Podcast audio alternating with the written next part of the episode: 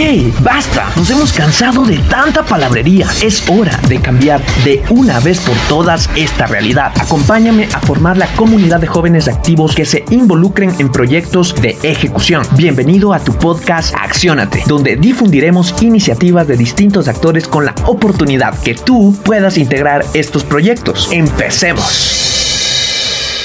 Mis queridos accionados, muy buenos días. Nos encontramos en el capítulo 31 de tu podcast Acciona. Estamos muy felices de que paulatinamente eh, la comunidad de accionados poco a poco va creciendo y esta tarde, esta, esta mañana tarde, vamos a tener la oportunidad de entrevistar a un maravilloso emprendedor, una persona que en realidad genera importantes cambios en el status quo en el desarrollo de este país, ¿no? Eh, te recuerdo que también en este momento estamos transmitiendo a toda nuestra comunidad de los accionados en el evento del Axio Training, un espacio donde trabajamos con los emprendedores en su modelo de negocio, en sus estrategias digitales y en su marca personal, a, tal punto que cada uno de ellos tiene la oportunidad de trabajar con alianzas dentro del trabajo que se va desarrollando ahí internamente, ¿no?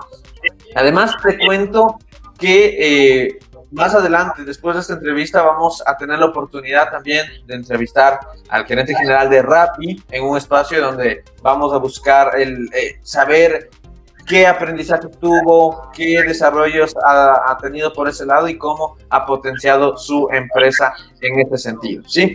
Entonces, bueno, ya con todos, con toda esta eh, pequeña introducción estos anuncios propagandístico, me encantaría empezar eh, presentando quiénes son nuestros invitados. Me encantaría empezar también con nuestra querida Samantha Yangua. Ella pertenece al Instituto Crecer y como pueden ver es la intérprete que tenemos asignada este día. Eh, justamente realizamos estas iniciativas apoyando la inclusión específicamente y pues eh, ahora sí me encantaría presentarles cuál es el emprendimiento que tenemos el día de hoy. Hoy tenemos la presencia de Cordon Green, una maravillosa empresa con productos súper eh, lindos, eh, estratégicamente diseñados y que tienen un contenido muy importante en lo que van a hacer, ¿no? Ellos es una marca de proteínas o más conocidas como carnes veganas hechas a base de leguminosas, granos y cereales. Ellos apoyan bastante a lo que son pequeños productores y pues la materia prima que utilizan tratan de que sea en mayor porcentaje ecuatoriano. ¿Sí? Y pues hoy nos acompaña nada más nada menos que su gerente general, Marco Molina. Y pues quiero empezar agradeciendo a nuestro querido Marco Molina la presencia en esta entrevista y me encantaría arrancar preguntando a Marco quién es Marco Molina, quién es este emprendedor que está atrás de esta maravillosa empresa. Y pues eso, mi querido Marco, muchas gracias por tu presencia aquí. Y pues bienvenido Marco, cuéntame, ¿quién es Marco Molina? Un gusto. Gracias, un saludo a todos los que nos escuchan. Realmente es un gusto compartir un poquito de la experiencia. Marco Molina es un, trabajador de equipo familiar. Primero con mi esposa, después ahora con mi hija.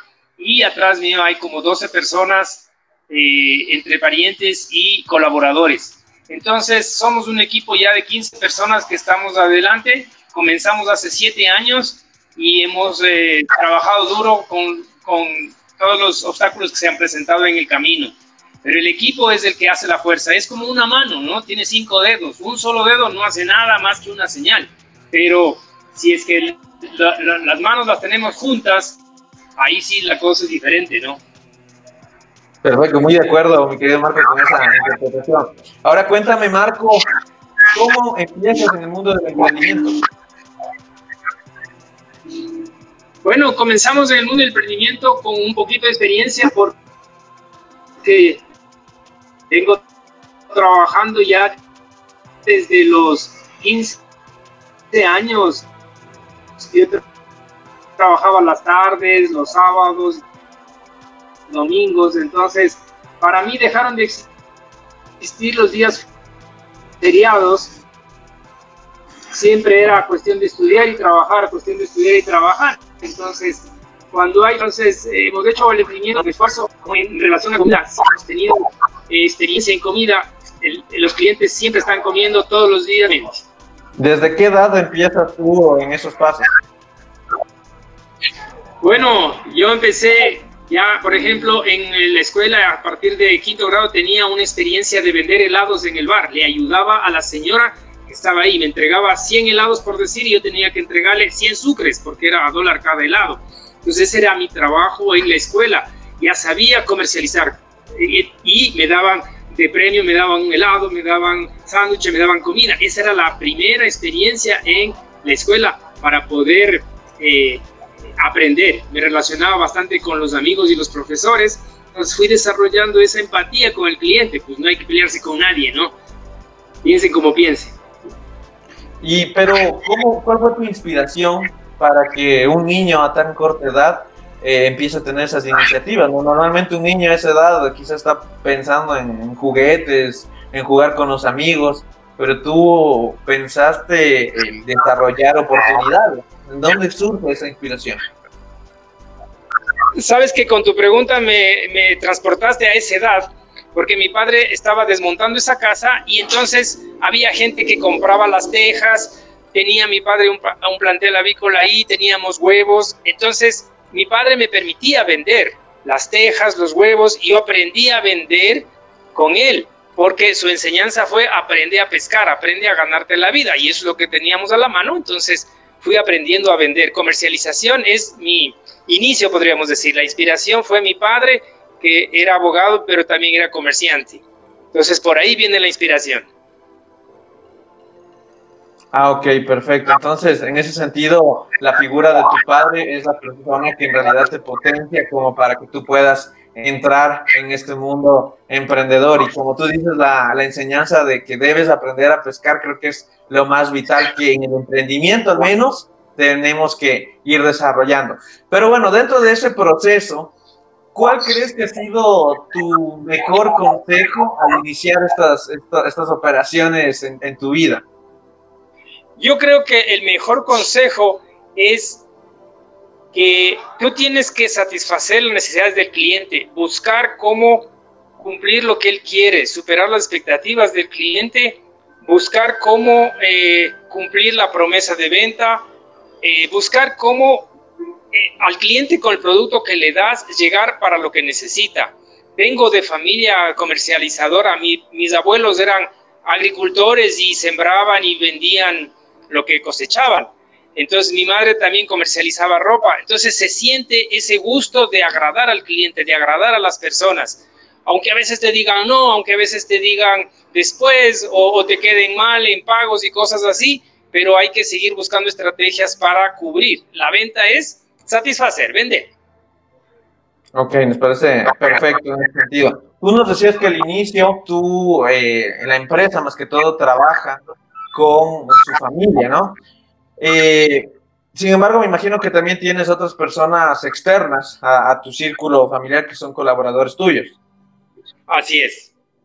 ¿Cuál, cuál es el, el valor que tú ves en esas personas como para que digas, esta persona va a trabajar conmigo, esta persona va a agregar valor a mi empresa. ¿Cómo tú percibes a una persona como para que pueda integrar ese equipo de trabajo? Uno de los diagnósticos que hacemos es que la persona quiera aprender, quiera hacer cambio en su vida, porque tenemos una frase que decimos, cambiar el mundo es posible, pero si es que desde hoy cambio yo para cambiar mi mundo, entonces, si la persona piensa que ya está hecha, ya no tiene nada que aprender, nada que cambiar, entonces ya no hay nada que hacer. Pero si la persona quiere aprender, está con mente abierta, quiere eh, aprender nuevos procesos, nuevas técnicas, nuevas cosas, entonces ahí sí se hace muy útil y un, un ingrediente clave para trabajar con nosotros. Porque las personas que están cerradas no quieren que se les diga nada, ya saben todo, ¿no? Claro, totalmente. Mientras la, mente la tengas abierta, más funciona, dicen, ¿no? Pero bueno, o sea, me parece súper, súper chévere ese sentido como ustedes manejan la percepción en la empresa. Eh, vamos, vamos adentrándonos más en todo el trabajo que ustedes realizan en Cordon Green. Me gustaría empezar eh, partiendo con la historia de la empresa, me llama mucho la atención el nombre. No sé eh, cómo, cómo surge el nombre, si tiene algún significado específico. Perfecto. Verás, en el, argot de la gastronomía, en Francia existe Cordon Bleu, de Cordon Bleu. Eh, ya esa universidad de gastronomía también tiene una sucursal en Chile. Entonces, en el argot de la gastronomía, cordon se entiende como línea, que es parte de la comida. Entonces, cordon green viene a ser cordón verde, línea verde. Eso es lo que queríamos expresar. Ah, ok, buenísimo. Bueno, ¿y cómo surge la idea? Cuando hace siete años me dices que ya están en el mercado, ¿cómo empieza? No sé si empezó desde, desde ti o si partió construida con algunos socios. Hace siete años estamos en Supermax y ya con los productos en la percha, pero el desarrollo viene por lo menos unos 13 años atrás. Cuando conocí el mundo vegetariano, tuve la oportunidad de viajar a la India y después a Estados Unidos y entender cómo estaba el mercado, cómo estaban las perchas de los supermercados allá. Entonces, eh, el producto sí está, siete años, pero la idea nació desde los viajes, el conocimiento, eh, el conocer la filosofía que hay atrás, un mejor mundo, amigables con los animales, con el medio ambiente, y todo esto es lo que se ha ido desarrollando poco a poco, ¿no? Porque veíamos que al comienzo pensábamos que mejor era un restaurante, pero después veíamos que el restaurante necesita la línea de productos, entonces desarrollamos primero la línea de productos y después incursionamos en el restaurante, que por ahora temporalmente está suspendido. Ah, o sea, tienen diferentes líneas de negocio. Cuéntame un poquito más de eso. Sabes que el restaurante lo teníamos abierto tres años, se llamaba Dulce Albaca. Ahorita lo suspendimos por el tema del COVID y el, el paro, porque estábamos cerca del, del barrio El Arbolito. Entonces se causó mucho, mucha pérdida en ese momento, cero clientes, cero proveedores, cero trabajadores, entonces se bajó la venta a cero. Eso nos nos limitó y decidimos cerrar temporalmente hasta ver si le ponemos en otro barrio. Eso fue el restaurante. Ya, y de ahí se dedicaron pues, a armar la, la planta de estos productos, ¿no? Siempre, ¿desde cuándo ustedes tienen estos empaques? me llaman mucho la atención, son como eh, muy bien trabajados en ese, ese, sentido. Sí, sabes que ahí hay bastante, como se dice comúnmente, la cámara, ¿no? bastante eh, tecnología y las partes de diseño, eso por ejemplo maneja Paola con un diseñador gráfico, un profesional que sabe lo que hace y la exigencia del mercado externo. Eh, los mercados afuera nos dicen necesitamos un empaque que se vea bien, que esté bien posicionado el producto, que no esté ahí tirado, que esté bien acomodado para que el cliente solo pase y lo mire fácilmente. Es una exigencia más internacional. Acá también está llegando, pero más es internacional. Aquí voy presentando igual en cámara pues a, toda nuestra querida audiencia a que puedan percibir la, la, calidad de los productos. Son súper, como digo, muy bien desarrollados. Y pues, ¿desde cuándo, ustedes ya están exportando? Hemos mandado muestras a Chile, hemos mandado muestras a, a India, a Alemania, a España. Entonces, eh, generalmente este tipo de emprendimientos son lentos hasta que revisen, hasta que entren en codificación. A veces pasa seis meses, un año. Imagínate que Supermaxi desde que conoció el producto nos dijeron esperen un rato hasta codificar y hasta hacer. Pasaron tres años para que nos digan ya vamos a comenzar en 30 días. Entonces es, es un proyecto a la, de largo plazo que hay que esperar y mientras tanto toca vivir de otra cosa, pues, porque no puedes vivir de Ah, ok, ya veo. Entonces en ese sentido eh, ha sido todo un proceso lleno de retos. ¿Cuál ha sido en ese camino? Me gustaría saber alguna historia por ahí que tú tengas que ha sido muy retante en ese proceso hasta llegar donde está. Bueno, eh, uno de los procesos que te puedo contar es que tuvimos que viajar. En ese momento yo trabajaba con un primo que es ingeniero en alimentos y tuvimos que ir a la China, a Taiwán, a a conocer los productos, a conocer una fábrica, a ver los, las maquinarias.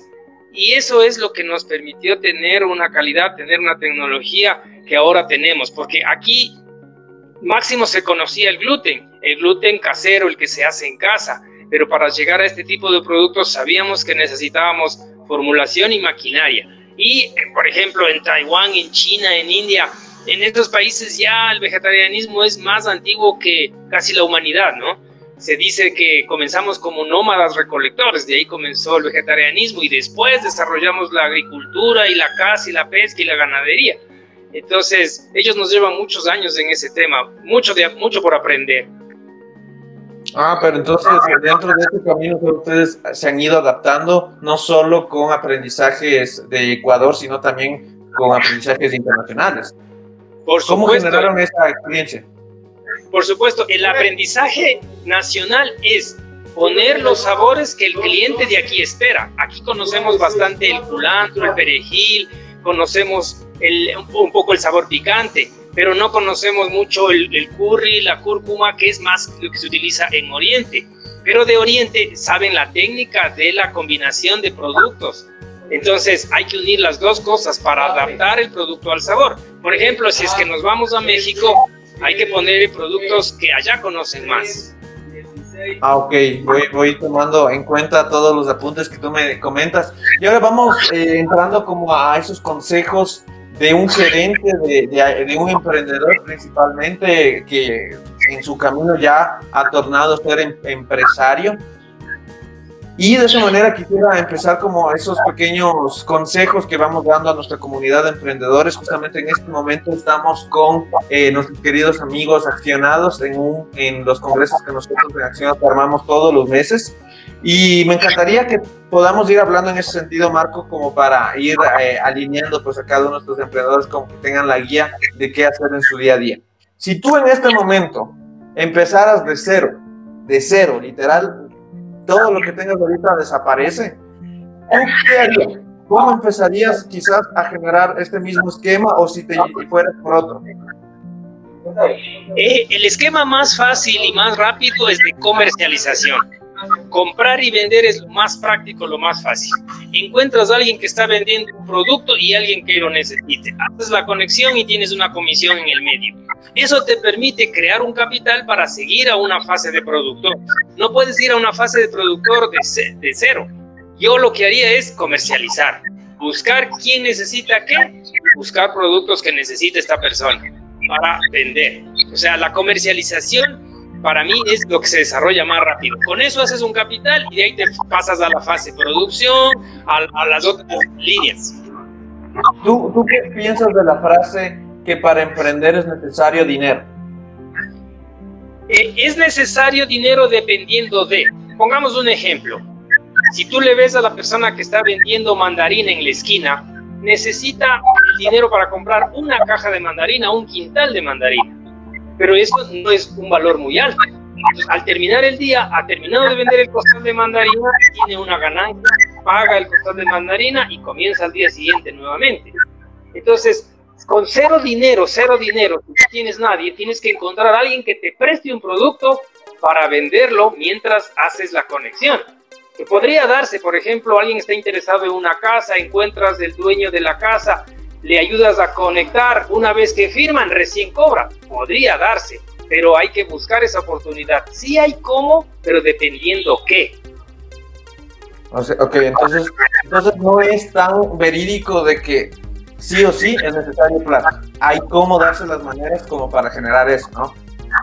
Si es que estás enfocado en, por ejemplo, cojamos otra vez el ejemplo de eh, las mandarinas, ¿no es cierto? Si dices, con el quintal de mandarinas me, voy a ganar 10 dólares pero este día, te va a alcanzar para comer nada más.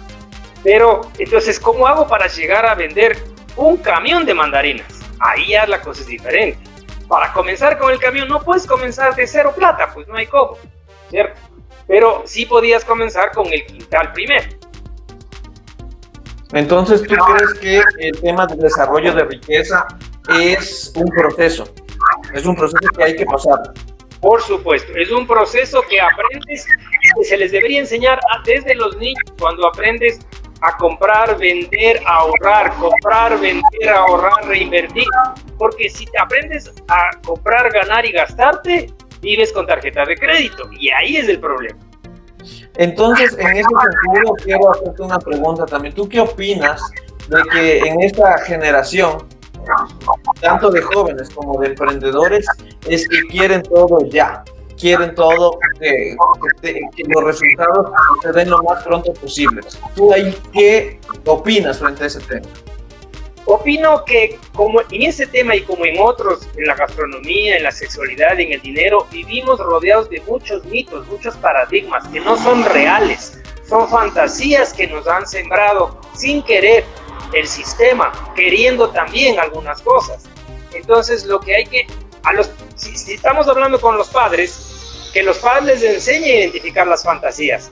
Si el joven quiere emprender, que identifique las fantasías en las que está pensando, porque no puedes llegar a millonario de la noche a la mañana a menos que te saques la lotería, pero para eso necesitas comprarte algunos guachitos, ¿verdad? Entonces, eh, esa fantasía, si le pones en números, en, el, en, el, en los meses, en el calendario, te vas a dar cuenta de que no llegas de la noche a la mañana, no hay cómo. Yo tenía un, mentor cuando teníamos 22 años, 25 años con mi esposa, y este mentor tenía 65 años. Mira el consejo que nos daba. Marco, ¿has visto esos caballos que van en la carrera tapados las orejas de un lado y de otro lado? Corre, corre, corre, corre. Así tienes que hacer por lo menos 5 años. Entonces vende y vende, compra y vende, compra y vende. Entonces ahí te das cuenta que en 5 años ya has hecho un capital. Pero si no, si te gastas antes, y peor, si es que vives con tarjeta de crédito, estamos alimentando al sistema financiero. Ese es otro paradigma, otro mito. Ah, ok. O sea, ¿tú opinas que el enfoque es muy importante en estos sentidos? Por supuesto. ¿Tú cómo has mantenido el enfoque? ¿Cuál ha sido tu, tu secreto ahí como para mantener, levantarte todos los días y seguir, seguir, seguir? Porque no creo que todos los días hayas, hayan sido días de felicidad, ¿no? ¿Cómo te, levantaste, ¿Cómo te levantaste y cómo continuaste con constancia, perseverancia en ese camino? Sabes que una frustración, un miedo, una tristeza, un bajón te viene, pero eso tiene un principio, tiene un desarrollo y un fin. Puede terminar en un día, en una hora, en dos horas. Entonces, saber que es un estado de ánimo que tiene, va a tener un fin. Y mientras tanto, la mentalidad, buscar cómo aclararla para que no se nuble, para que no se bloquee. A veces es mejor pegarse una ducha, a veces es mejor dormir un poco si estás cansado, vas a amanecer con mejores eh, puntos de vista, mejor óptica. Entonces, darle al cuerpo también el descanso para continuar y saber que es un estado momentáneo de la mente, no es eterno. ¿Y, cómo has mantenido el, ese, en ese, sentido de inteligencia emocional como para seguir eh, manejando la empresa? ¿Qué, ¿Qué, has aprendido en el camino? Eh, ¿Qué batallas has elegido? ¿Cuáles eh, quizás las has dejado? Pero ¿de qué manera la inteligencia emocional te ha ayudado a ti a manejar estos temas? Linda pregunta que haces. Verás, vamos a hablar del antes y del ahora. El antes, te estoy hablando antes de los 35 años de edad Imagínate que yo tengo siete tías, un solo tío varón, las abuelitas, mi madre, mi esposa, dos hijas, entonces rodeado de mujeres. ¿Cómo comprendes a las mujeres si es que no tienes una inteligencia emocional? Fue a la conclusión a la que llegué en esa época. Entonces comencé a investigar, comencé a buscar esa información. ¿Cómo se maneja? ¿Qué son? ¿Cuál es el listado? Entonces encontré una fundación que me ayudó mucho que se llama Teléfono Amigo. Teléfono Amigo recibe voluntarios para que les ayuden a contestar las llamadas de las personas que llaman en estado de crisis emocional. Entonces ahí en la capacitación recibo un cuadro que te hacen ver las tres parejas de emociones básicas del ser humano. Tristeza con alegría, ira con valor perdón, ira sería con paciencia y valor con miedo. Entonces, estas emociones me ayudaron a comprender que todos tenemos esto. Y las mujeres tienen el permiso de la sociedad de poder expresar con mayor facilidad. A los hombres nos dicen, no llores, eres hombre, pero es una válvula del ser humano. A las mujeres se les permite más expresarse. Entonces, con este tipo de herramientas, y que ahora ya hay bastante, el manejo emocional, me di cuenta de que hay que tener en la mano algunos esquemas para podernos darnos cuenta en dónde está la otra persona y autoanalizarme en dónde estoy yo ahorita. ¿Cómo procesas un duelo? ¿Cómo procesas la muerte? ¿Cómo procesas una pérdida? Es trabajo emocional. Entonces, todas esas autocapacitaciones vía lectura, internet, conversaciones, psicología, terapeutas, ha ayudado muchísimo a manejar el tema emocional y saber que es momentáneo. Tiene un inicio, un desarrollo y un fin. Lleguemos al fin. Qué excelente reflexión la que nos compartes, Marco. Eh, creo que como tarea a todos, desde el equipo de Accionate, todos los emprendedores, es cómo profundizamos el conocimiento en, en estos temas que en realidad tienen mucho que ver también con el desenvolvimiento del día a día del emprendedor. Y es ahí también quisiera hacer una pregunta súper, eh, no sé si personal específicamente a Marco, pero ¿cómo es el día a día de trabajar con Marco? Yo sé que esa pregunta probablemente tenga que hacerla directamente a tu equipo de trabajo, pero me encantaría saber cuál es tu percepción de trabajar con Marco. ¿Cómo es Marco en el trabajo? A veces Marco es un poco exigente, a veces es relajado. Cuando ya hay un plan, hay que continuar, hay una ruta, hay clientes que llevar los productos, hay 10 pedidos, hay que completar eso, hay que cumplir. Pero a veces es relajado como, ¿qué vamos a hacer el próximo año? ¿Cuál va a ser el plan? Reunámonos con el equipo para hacer el plan de trabajo 2022. Otras veces es, eh, me hace pensar, don Marco. Don Marco me hace pensar porque me hace preguntas. ¿Qué es lo que yo aprendí de mi padre? El que piensa, reflexiona y puede reaccionar mejor. Entonces, con un colaborador, ¿qué le parece? ¿Esto se puede hacer de otra manera? ¿Por qué no hacemos de otra manera? Entonces, mi forma de educar es mediante preguntas y preguntas. Y eso a mucha gente no le gusta. A otros sí les gusta porque llegan a la conclusión. Entonces, ahí toca con paciencia explicarle por qué se llega a la pregunta. Ah, pero entonces tú a través de esas preguntas, tu intención es que las personas aprendan. Y me imagino que tú también buscas el desarrollo de liderazgo en estas personas. Así es, de acuerdo a su capacidad y su iniciativa, ayudarle a, que suba al siguiente nivel.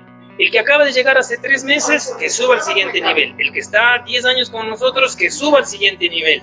A todos que nos vayamos desarrollando. Ahí has hecho una buena acotación, que hay que estar al del tanto de la educación. Las preguntas, imagínate que Antiguamente, en la época de los griegos, había la mayéutica. ¿Qué era la mayéutica? La ciencia de aprender a hacer buenas y profundas preguntas. Eso les llevaba a los filósofos al descubrimiento de los fenómenos, cuando no había ni universidades todavía. Entonces eso ya se perdió y en la escuela te dicen no preguntes, preguntas mucho, vaya averigüe en el Google, investigue, nos bloquean las preguntas y eso es grave. Entonces llegamos a adultos, no tenemos preguntas, solo obedezco lo que tiene que ser. Perfecto, esa es fase 1. Ahora hay que seguir a la fase 2. Excelente reflexión. Te comparto, Marco, que dentro de la cultura eh, interna que tenemos en Accionate, nosotros tenemos eso, cuestionarnos todo, porque creemos que cuestionándonos todo podemos llegar a generar ideas creativas en el proceso como para profundizar mucho más el identificar la causa, algún problema y generar la solución. Y hablando de preguntas, te cuento que en este momento tenemos algunas preguntas del público. Eh, nos cuentan, nos cuentan eh, una, una, una querida emprendedora, nos dice, ¿cómo inicias el proceso de ingresar a una gran cadena de supermercados?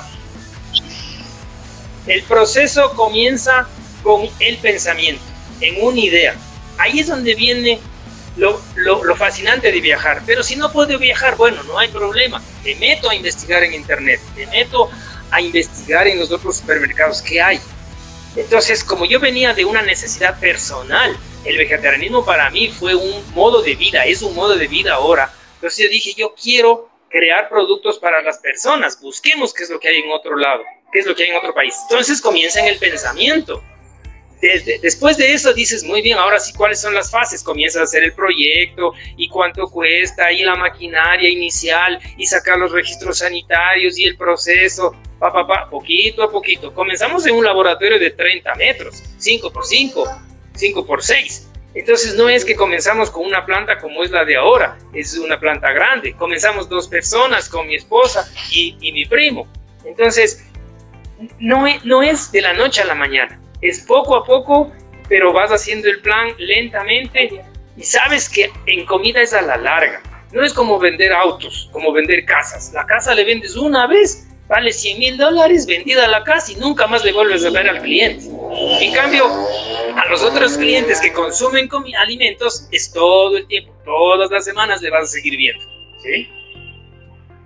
Eh, Marco, otra pregunta igual personal. ¿Cómo manejas el trabajo con tu pareja? Eh, ¿Cómo separas la vida laboral con la vida personal? qué, ¿Qué percepción tú tienes en este campo? Sabes que como experiencia de pareja, te voy a hablar también del antes y del ahora. Antes yo veía que era difícil el tema y hasta tuve que pedir ayuda terapéutica para entender, justo en esta época en que decía cómo entender a las mujeres, cómo entenderme yo mismo, si ni mis sentimientos entendía, ni mis emociones entendía, peor voy a entender a las mujeres. Entonces, eso sería el antes. Pero entonces ahí que aprendí de este mentor nuestro, que se llamaba José Luis Romano, decía, Marco, a las mujeres hay que quererles, hay que amarles y no hay que tratar de entenderles, porque ni ellas se entienden. Ok, don José, muchas gracias por ese consejo, solo hay que quererles. Entonces, más o menos lo que ha ayudado es hacer como un plan. ¿Qué vamos a hacer hoy? ¿Qué vamos a hacer este mes? ¿Qué vamos a hacer este año? Y vamos a ir caminando. Con el afán de nunca discutir, de nunca pelear, de nunca llegar a... Para mí, eh, el, el divorcio no estaba dentro de la mente. Soy monogámico. Pienso que el matrimonio es para toda la vida. Y más si haces una empresa familiar, para que quede a la siguiente generación. En Europa hay empresas de 6, 10, 15, 20 generaciones. ¿Cómo llegas a eso? Eso es con mucho, mucha paciencia. Entonces, ¿cuál es el ahora? Ahora es, ¿qué plan de trabajo tenemos hoy? ¿Qué vamos a hacer? ¿Qué reuniones hay? Tenemos nuestras tareas, nuestras funciones, nuestras discrepancias también, pero tratamos de llegar a acuerdos. Que sí, que no. ¿Cuándo? Pues con los acuerdos nos ha permitido seguir avanzando. Encontrar también las razones por las que estoy defendiendo una idea, las explicaciones, porque no también porque yo soy, tienen que quererme, tienen que entenderme, tienen que obedecerme, no es así, es por qué razones, razones técnicas, razones comerciales, razones que, que ofrezcan la productividad, que ofrezcan el beneficio, que demuestren por qué razón se está diciendo eso. Eso es lo que ha ayudado a trabajar en pareja.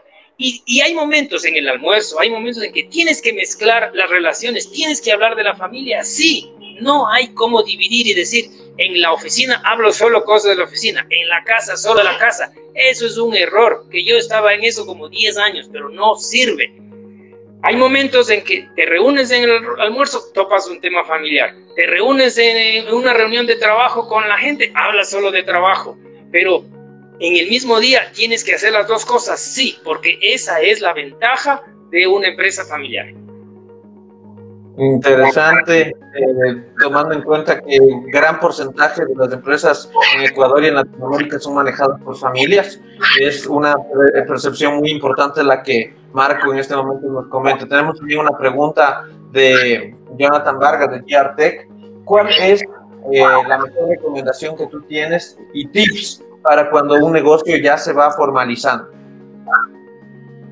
Si, le llamas formalizando, pasar de artesano, de hacer en la casa, al nivel sacar factura o, sacar, o hacer compañía, o sea, dependiendo del nivel en el que estás. para esto sería es tener procesos, procesos para todo, proceso de compra, proceso de pago, proceso de venta, aunque sea hecho a mano, sencillo, una hoja eh, no tiene que ser una cosa, una tesis, una cosa voluminosa. Tiene que ser algo sencillo, práctico de llevar a la, a la práctica. Estamos muy de acuerdo. En realidad es algo que, que, es muy vital en los negocios, tener los procesos, formalizar el día a día, pero con procesos, porque de esa forma eh, la percepción que tú generas al cliente, pues lo, lo, lo, lo o sea, le das más seguridad más confianza de lo que estás haciendo tiene estructura, ¿no? Me parece muy acertada, Marco, lo que nos acabas de compartir. Y bueno, ya para, para ir cerrando igual esta entrevista, pues, Marco, quisiera que nos cuentes cómo Marco quiere ser recordado en el 2100. Marco quiere ser recordado como uno de los emprendedores que ayudó a desarrollar una marca de productos. en compañía de su equipo, en compañía de su esposa, de su hija, en compañía de todas las personas que estaban alrededor. Porque, como decíamos otra vez el ejemplo de la mano, ¿no? Si, si, tenemos una mano y un solo dedo cree que ha hecho todo, no es así. Ninguno solito puede. Se necesitan dos para coger una pizca de sal.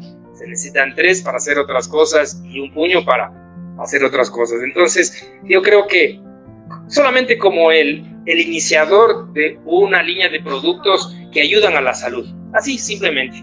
Muchas gracias. Ok, Marco, muchísimas gracias por tu tiempo, muchas gracias por eh, participar en el capítulo 31 de tu podcast Accionate. Eh, ten en cuenta que Accionate siempre va a tener las puertas abiertas a lo que ustedes hagan, cualquier iniciativa. Buscamos también dar esa mano eh, a empresarios, emprendedores y pues muchas, muchas gracias en serio eh, por todo lo que nos has compartido el día de hoy. Como yo soy muy creyente en el tema de ir humanizando mucho más las marcas y que sepamos la historia de las empresas, que quiénes son las personas que están detrás de todos estos procesos. Eh, vamos a lanzar igual un segmento donde vamos a conocer también eh, parte del equipo de trabajo de las empresas a las que hemos tenido la oportunidad de generar este tipo de entrevistas. Nos encantaría más adelante que ustedes nos puedan ayudar por ahí viendo eh, qué es, cuáles son las percepciones que tiene tu esposa, tu hija, eh, de esa manera pues ver cómo eh, se complementan en el desarrollo de estas ideas y bueno, paulatinamente vamos a ir incluyendo más oportunidades para humanizar mucho más las marcas, ¿no? Y que Marco, no sé si quieres despedirte con alguna frase, alguna reflexión, algo que quisieras compartir con la comunidad de emprendedores.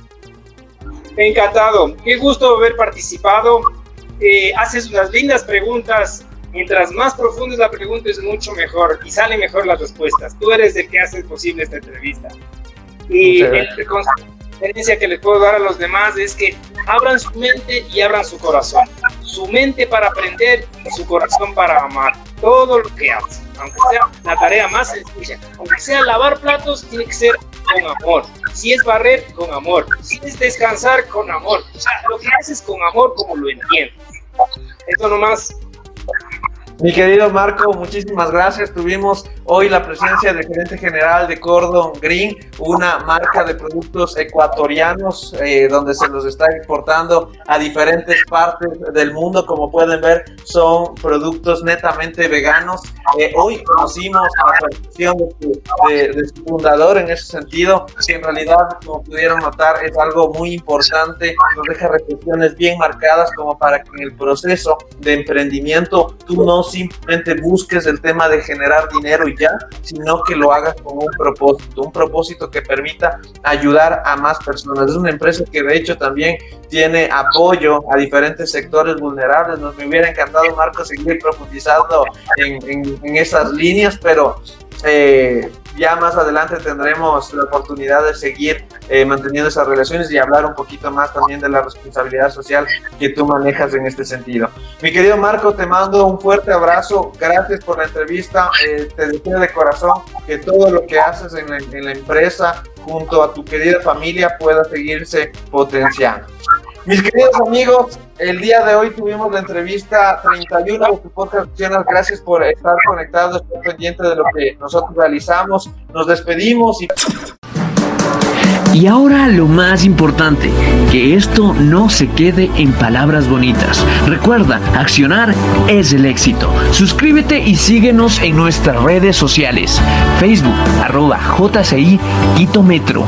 Instagram, arroba JCI Quito Metropolitano. Recuerda, lo más importante es accionar. Es ahí donde se encuentra la magia. Nos vemos en el siguiente capítulo.